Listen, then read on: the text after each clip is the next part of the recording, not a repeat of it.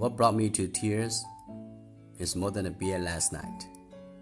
What I can't bear to part with is more than your soft side. I wonder how long our journey will last while you hold my hand tight. Cause it troubles me all the time that freedom is too difficult to get. We said goodbye in September again, and sweet memories put us in pride. The green willow trees once kissed my forehead in that late autumn night. Years passed, but I've never forgotten you.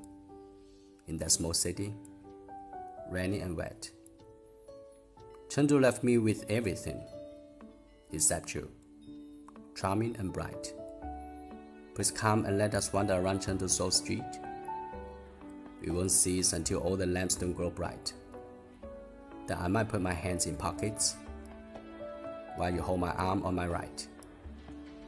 Finally, we rest at the doorway of the little bar and see how the Yulin Road stretches out of our sight.